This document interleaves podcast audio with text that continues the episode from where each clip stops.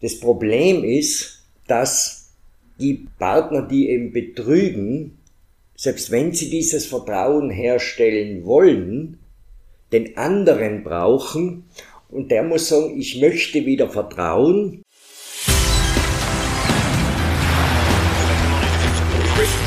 Gut zu wissen, der Erklärpodcast der Tiroler Tageszeitung. Hallo und herzlich willkommen beim Gut zu wissen Podcast der Tiroler Tageszeitung. Mein Name ist Matthias Sauermann und wie ihr beim Titel der Folge wahrscheinlich schon gesehen habt, beschäftigen wir uns heute mit dem Thema Affären, Seitensprünge und dem Umgang damit. Jetzt ist es ein relativ sensibles Thema, wo wahrscheinlich bei dem ein oder anderen durchaus starke Emotionen dabei sind. Ich kenne ja aus meinem eigenen Umfeld auch Fälle, wo das vorgekommen ist und ich weiß, wie belastend das sein kann. Deswegen ist es mir wichtig klarzustellen, dass es mir jetzt nicht darum geht, moralisch zu urteilen oder mich auf eine Seite zu stellen. Trotzdem ist es wahrscheinlich so, dass die wenigsten Partner bewusst fremdgehen. Also die wenigsten betrügen den anderen, um demjenigen zu schaden. Die wenigsten haben überhaupt die Absicht, fremd zu gehen. Und trotzdem kommt es immer wieder dazu. Und jetzt ist sozusagen die Frage, die sich mir gestellt hat, was passiert, wenn es zu diesem Worst Case kommt? Also wie geht man dann damit um? Sagt man das, sagt man das nicht? Wie geht man dann da heran und gibt es da irgendwie erfolgsversprechende Strategien, um vielleicht im besten Sinne sogar gestärkt dann daraus hervorzugehen und wie man dann Beziehungen, wenn man sie fortführen will, dann auch retten kann? Diese Frage habe ich mit dem Bar- und Sexualtherapeuten Bernhard Moritz aus Delfs erörtert, der auch eine Affärenambulanz anbietet für Betrogene, aber auch für Partner, die fremdgegangen sind. Bevor wir zu diesem Gespräch kommen, schauen wir uns aber noch einmal an, was die Statistik zu diesem Thema zu sagen hat. Wie oft wir fremdgehen, ist nicht so genau zu klären. Es gibt zwar viele Umfragen zu dem Thema, die meisten sind aber von Partnerportalen oder Männer- bzw. Frauenmagazinen beauftragt worden. Die Ergebnisse sind auch nicht deckungsgleich. Sie lassen sich aber, so gut es geht, in etwa so zusammenfassen. Etwa ein Viertel bis ein Drittel der Männer und Frauen ist schon einmal fremdgegangen. Frauen gehen tendenziell eine Spur häufiger fremd als Männer, etwa 31 gegenüber 27 Prozent, und beide Zahlen sind im Laufe der letzten Jahre gestiegen. Zwei Drittel der Fremdgeher hält den Seitensprung geheim. Obwohl so viele Menschen fremdgegangen sind, ist Treue eigentlich für etwa 8 von 10 Menschen ein wichtiger Wert in Beziehungen. Was im Alter abnimmt, ist offenbar der Wunsch nach Ehrlichkeit. Von den 18- bis 30-Jährigen ist für jeden zweiten Ehrlichkeit essentiell, ab Mitte 40 sagt das nur noch jeder vierte. Immerhin jeder Sechste in Österreich könnte sich vorstellen, einen Seitensprung zu verzeihen. Was die Gründe von Fremdgehen betrifft, unterscheiden sich Männer und Frauen durchwegs. Frauen geben eher emotionale Gründe an, also etwa fehlende Liebe in der Beziehung, zu wenig Aufmerksamkeit, verliebt sein und Männer eher körperliche, also Reiz, Anziehung, Gelegenheit.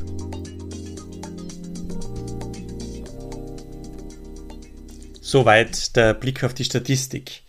Auf die konkreten Zahlen würde ich mir da jetzt nicht festnageln lassen, weil es sehr viele unterschiedliche Umfragen gibt, die teilweise auch zu anderen Ergebnissen kommen. Es gibt beispielsweise auch Umfragen, wo der Anteil derjenigen, die fremdgegangen sind, viel höher ist, also eher so bei 50 Prozent. Und auch Umfragen, wo Männer mehr fremdgegangen sind als Frauen. Also da sollte man jetzt nicht unbedingt zu viel Wert darauf legen. Aber was man schon sieht, ist, dass Fremdgehen relativ häufig ist. Gleichzeitig Treue aber ein sehr wichtiger Wert ist für die meisten und eigentlich auch Ehrlichkeit das allerdings im Alter dann abnimmt. Das heißt, eigentlich wären wir gerne treu, sind es aber dann doch wieder irgendwie nicht und wir wissen dann nicht, ob wir es jetzt sagen sollen oder nicht, ob wir ehrlich sein sollen oder nicht. Wie man jetzt am besten damit umgeht, wenn man in so einer Situation ist oder sich darin wiederfindet, habe ich mit Bernhard Moritz besprochen. Herzlich willkommen bei unserem Podcast und danke, dass du dir Zeit genommen hast. Gerne. Es soll ja heute um das Thema Fremdgehen gehen, also was das genau ist, wie oft es vorkommt, wie wir damit umgehen und ähnliches. Was würdest du sagen? Gibt es einen guten Grund, um fremd zu gehen? Also für den, der fremd geht, gibt es immer einen guten Grund, nicht? Das ist einmal die eine Seite. Das zweite ist, wir haben natürlich mit diesem Begriff Fremdgehen, das ist ein spannender Begriff, weil wenn ich fremd gehe, dann impliziert es ja einen Besitzanspruch. Ne? Fremdes Gut.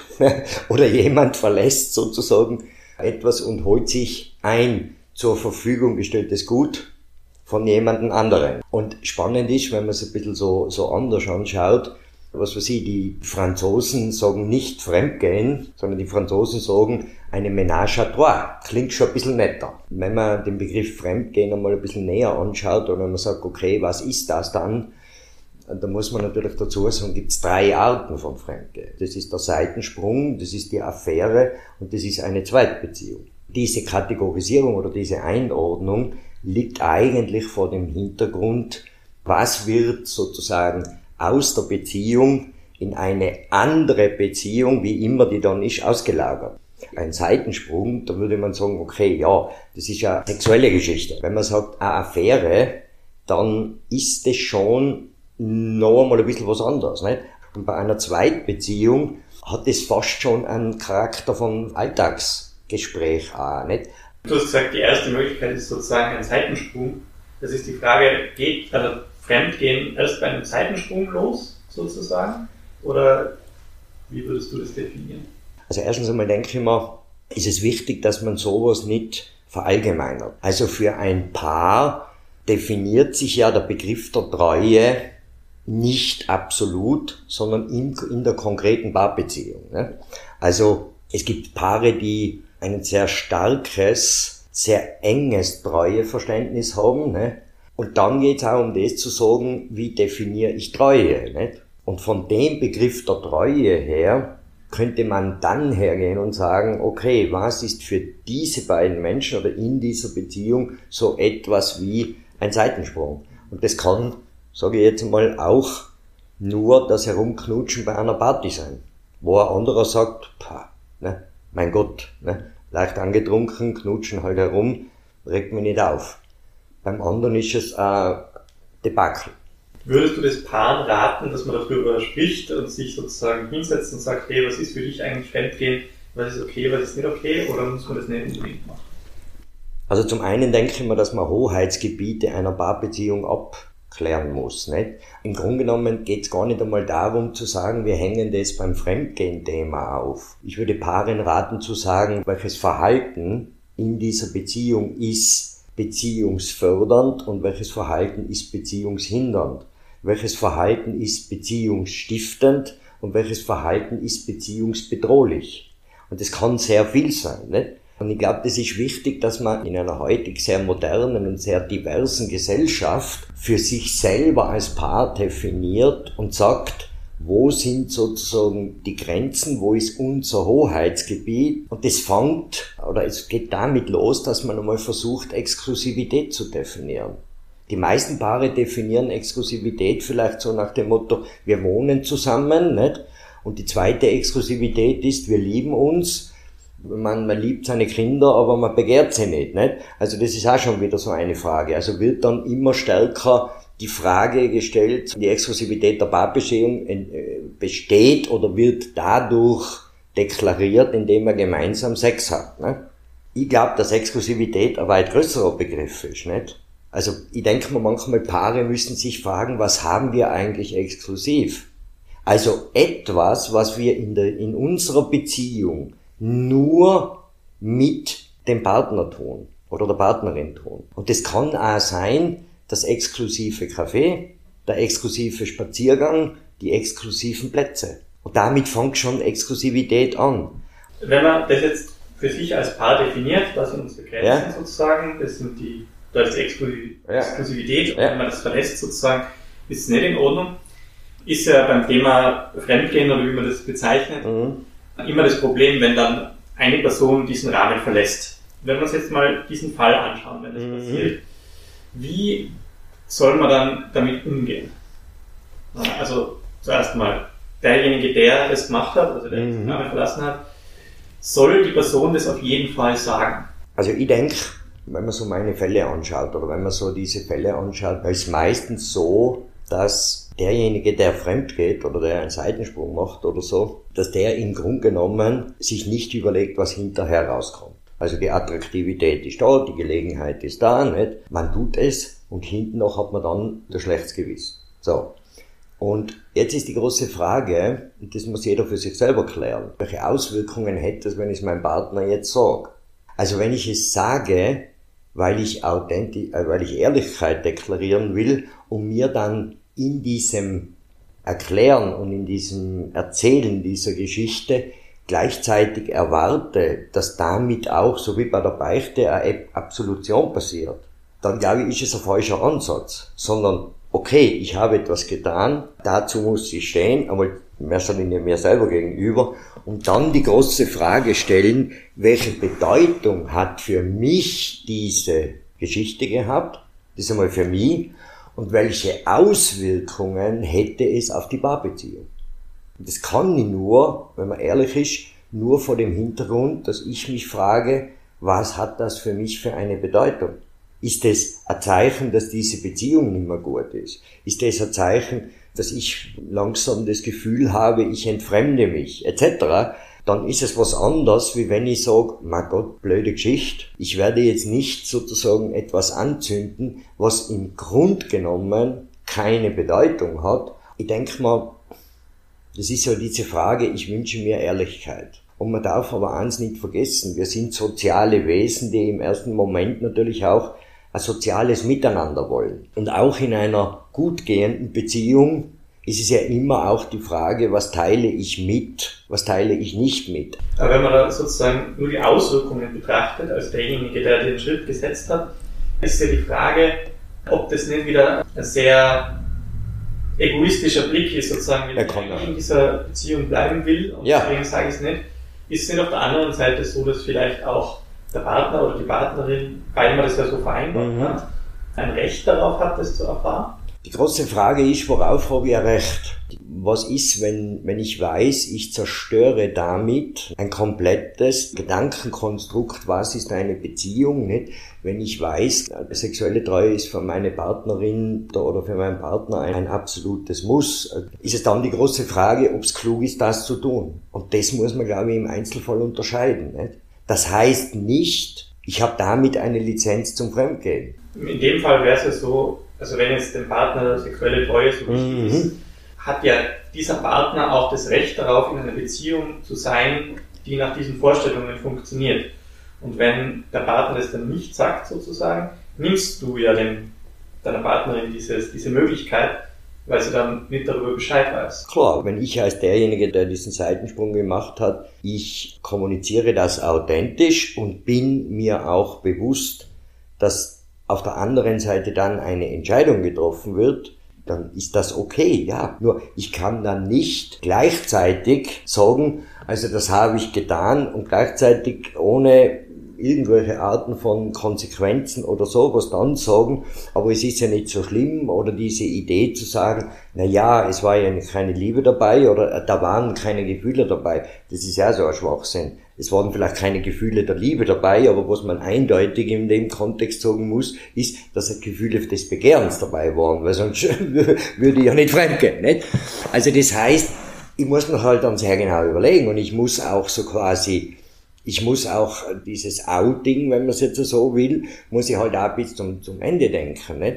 Es ist ja ein Unterschied, ob ich mich souverän, also ob ich hergehe und sage, ich nehme für dieses Verhalten die Verantwortung, ich deklariere das und gehe verantwortungsvoll und souverän auch mit dem um, oder ich gehe her und sage, ich erleichtere gegenüber dem Partner mein Gewissen.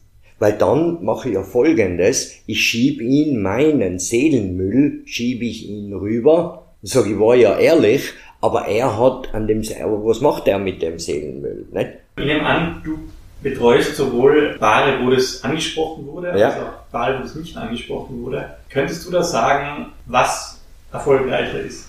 Der entscheidende Punkt ist die Tragfähigkeit. Also eine Beziehung wird ja nicht beendet, wegen einer Vergangenheit. Das glauben viele. Das ist passiert und deswegen trenne ich mich. Beziehungen werden auf Basis einer Perspektive gegründet. Also wenn zum Beispiel ein Paar viele gute Exklusivitäten hat im Alltag, nicht? Wenn also sozusagen die Gesamtheit der Tragfähigkeit passiert, nicht?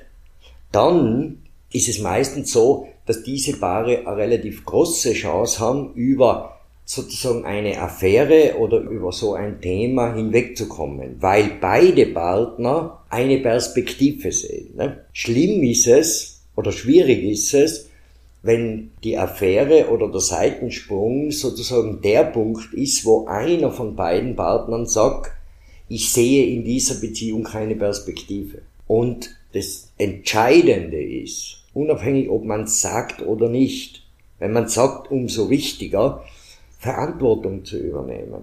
Der Großteil der betrogenen Partner schätzt es, eine Verantwortung zu übernehmen. Ja, ich habe das getan.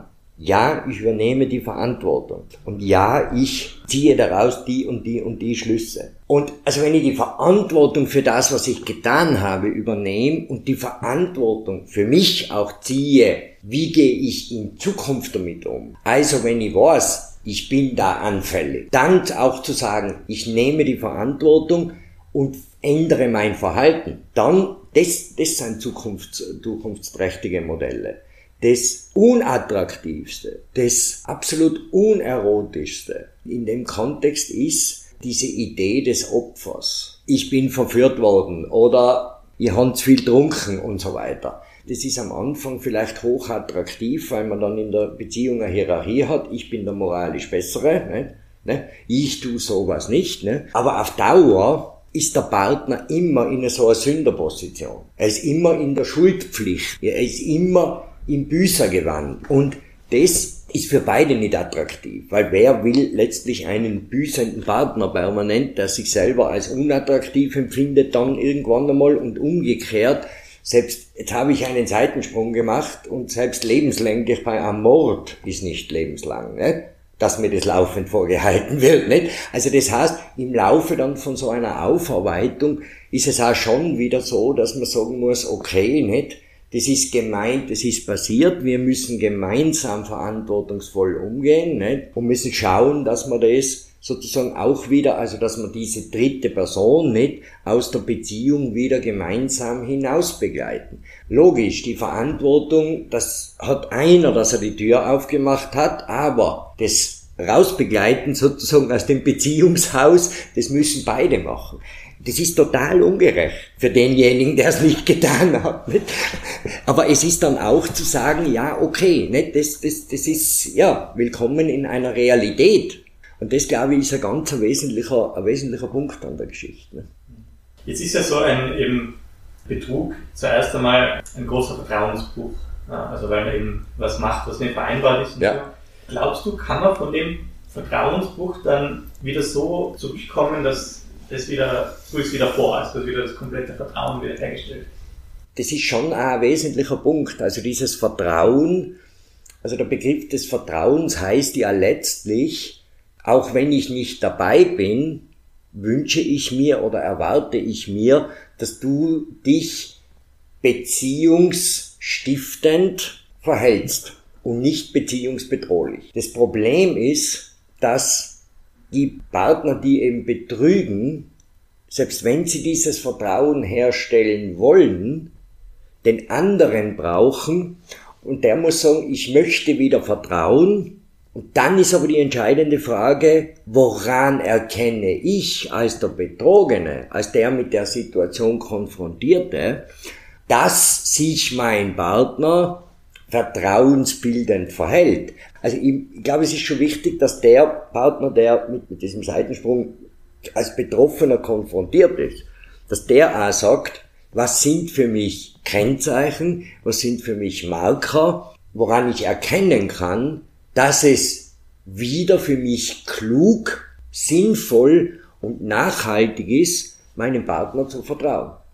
Das liegt, da liegt die Verantwortung vor allem beim, beim, beim sozusagen blöderweise beim Betrogenen. Dass der andere sozusagen die ganze Zeit in dieser Schuldnerposition ist oder so. Und dann platzt irgendwann einmal ja. die Beziehung, weil ich möchte nicht in einer Beziehung sein, wo mich der Partner dann mehr oder weniger im luftleeren Raum stehen lässt und ich mir überlegen soll, was sind jetzt vertrauensbildende Maßnahmen? Vielleicht sind vertrauensbildende Maßnahmen, Dinge, die dem Partner gar nicht so wichtig sind. Und ich sage, ja, aber das tue ich doch eh. Und er sagt, nein, ich meine was anderes. Ne? Und das ins Messer laufen lassen oder auch, auch, auch sozusagen ins Leere eigentlich laufen lassen, das ist auch nicht, da, da kriegt eine Beziehung keine Perspektive. Also er braucht auch eine Chance wieder, man kann es jetzt auch wieder vom Strafrecht sagen, nicht? oder von der Justiz, eine, eine Resozialisierung in der Beziehung. Und die Frage ist dann mehr, traue ich ihm das zu? Ich weiß es nicht. Und Zutrauen hat auch wieder was mit Vertrauen zu tun. Und verhält sich, Verantwortung bei, beim anderen, verhält sich dieser Mensch oder mein Partner vertrauens, Bindestrich, würdig. Weil da geht es auch um die Würde, nicht? Wenn man sagt vertrauenswürdig, ist es ja auch so, dass der betrogene Partner ja auch wieder seine eigene Würde hergestellt kriegen möchte, weil er fühlt sich ja entwürdigt. Er fühlt sich hintergangen, er fühlt sich entwürdigt, nicht? Und der würdevolle Umgang des mit dem sozusagen gekränkten Partner ist eine Verantwortung, die der betrügende Partner hat. Wenn wir nochmal versuchen, das so gut es geht bei einem komplexen Thema ja, ja. zusammenzufassen. Wenn jetzt in einer Beziehung so ein Bruch passiert, ja. Äh, was hast du da für Tipps, wie man sich verhält, wenn man die Beziehung fortführen möchte? Also das erste, glaube ich, denke ich mal, ist einmal die Frage zu stellen, was von dem, was bisher in dieser Beziehung gut war, möchte ich auch oder möchten wir beide auch in unseren nächsten Beziehungsabschnitt mitnehmen. Und das kann man, glaube ich, in langjährigen Beziehungen sehr gut machen, weil man ja in unterschiedlichen Rollen diese Beziehung lebt. Du bist Partner, du bist vielleicht Eltern, wo es darum geht zu schauen, haben wir gemeinsame Erziehungsziele. Also sind wir als Vater und Mutter, haben wir da eine Erziehungsqualität. Du bist Liebender, wo es darum geht zu sagen, was, was, was für eine Qualität haben wir in unserer Liebesbeziehung. Nicht? schaffen wir es wieder, etwas zu pflegen, was wir vielleicht irgendwann einmal gepflegt haben, aber nicht äh, sozusagen durch Kinder, durch Alltag und so verloren haben, nämlich eine bewusste Paarkultur. Viele Familien haben eine Esskultur, sie haben eine Familienkultur, aber ich frage mich manchmal, haben die eine Paarkultur? Und das, die vierte Beziehung, die wir haben, ist natürlich die Beziehung zwischen zwei erotisch-sinnlichen Wesen. Und auch da braucht's nicht Sex im Sinne der Handlung, sondern auch da braucht's eine erotisch-sinnliche Kultur, die es zu gestalten gilt. Und die Paare, die sozusagen sich da auf den Weg machen, die vielleicht sogar, also nie ohne die Verantwortung klar zu definieren. Du bist fremdgegangen, du hast das getan, Verantwortung liegt bei dir. Aber die im Aufarbeiten sagen, was lernen wir auch daraus? Spannenderweise, was lerne ich auch vielleicht als derjenige, der fremdgegangen ist, aus der Affäre? Gibt es da nicht unter Umständen ein Bedürfnis, das mir erst in der Affäre bewusst geworden ist, ne? dass ich jetzt sage, ja, da gibt es dieses Bedürfnis und dieses Bedürfnis nach zum Beispiel mehr Aufmerksamkeit, nach mehr Respekt, nach anderen Dingen, das möchte ich jetzt auch in unsere Paarbeziehung wieder verstärkt hineinbringen. Ne? Wir haben ja ein großes Problem. Und das Problem ist die Länge der Beziehungen. Also um, acht, um 1900 hat eine Beziehung acht, im Schnitt acht Jahre gedauert.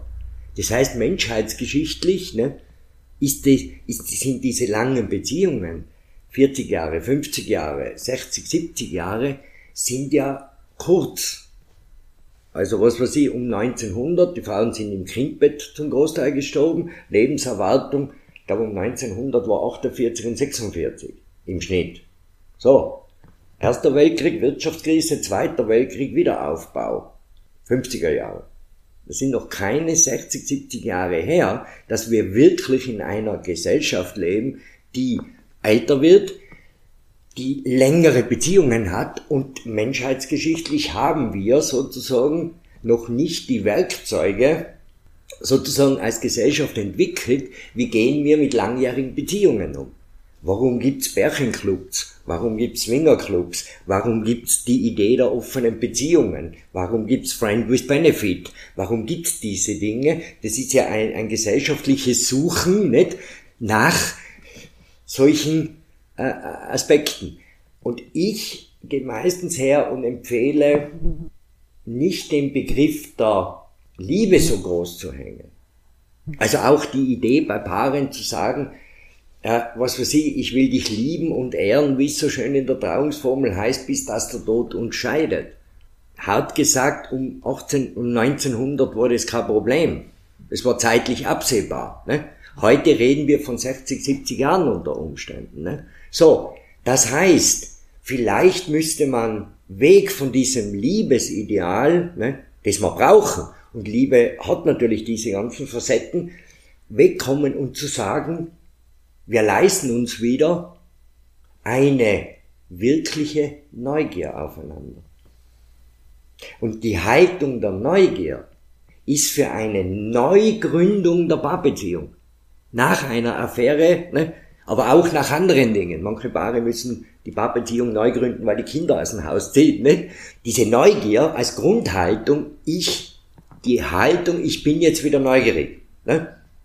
Wenn ich so in die Augen von dir schaue, dann glaube ich, dass es da noch viele Dinge gibt, die es zu entdecken gibt. Wenn ich sage, ich kann in dir lesen wie in einem offenen Buch, ja, dann ist die Beziehung tot. Weil warum soll ich ein Buch die nächsten 40 Jahre lesen? Um in diesem Bild zu bleiben, vielleicht habt ihr ja auch ein Lieblingsbuch, das ihr schon ewig habt und wo es euch überhaupt nichts ausmacht, das immer und immer wieder zu lesen. Mehr noch, wo ihr jedes Mal, wenn ihr es lest, etwas Neues entdeckt. Und wenn man ein Buch hat, das man liebt, von dem eine Seite herausgerissen wird, dann bemüht man sich im besten Fall ja auch darum, die Seite wieder einzukleben und das Buch zu reparieren. Und wenn man Glück hat, dann hilft einem der Partner dabei, auch wenn er nicht derjenige war, der die Seite herausgerissen hat. Vielen Dank an Bernhard Moritz für das Gespräch. Ihr findet ihn unter der Homepage www.barberatung-tirol.at. Ich hoffe, ihr habt etwas mitnehmen können was ihr tun wollt, äh, wenn es zum Worst Case kommt. Wie Bernhard Moritz gesagt hat, geht es ja nicht darum, von vornherein einen Freibrief dafür zu haben, aber wie wir alle wissen, verläuft das Leben ja nicht immer so, wie wir es planen. Und falls wir dann einmal doch vor der Situation stehen sollten, wissen wir hoffentlich jetzt ein Stück weit besser, was zu tun ist. Falls euch der Podcast gefallen hat, lasst uns doch bitte gerne eine Bewertung beim Podcast-Anbieter eurer Wahl da. Und vielleicht wisst ihr ja auch jemanden, dem ihr ihnen weiterempfehlen könnt. Ich sage danke fürs Zuhören und bis zum nächsten Mal. Das war Gut zu wissen, der Erklärpodcast der Tiroler Tageszeitung.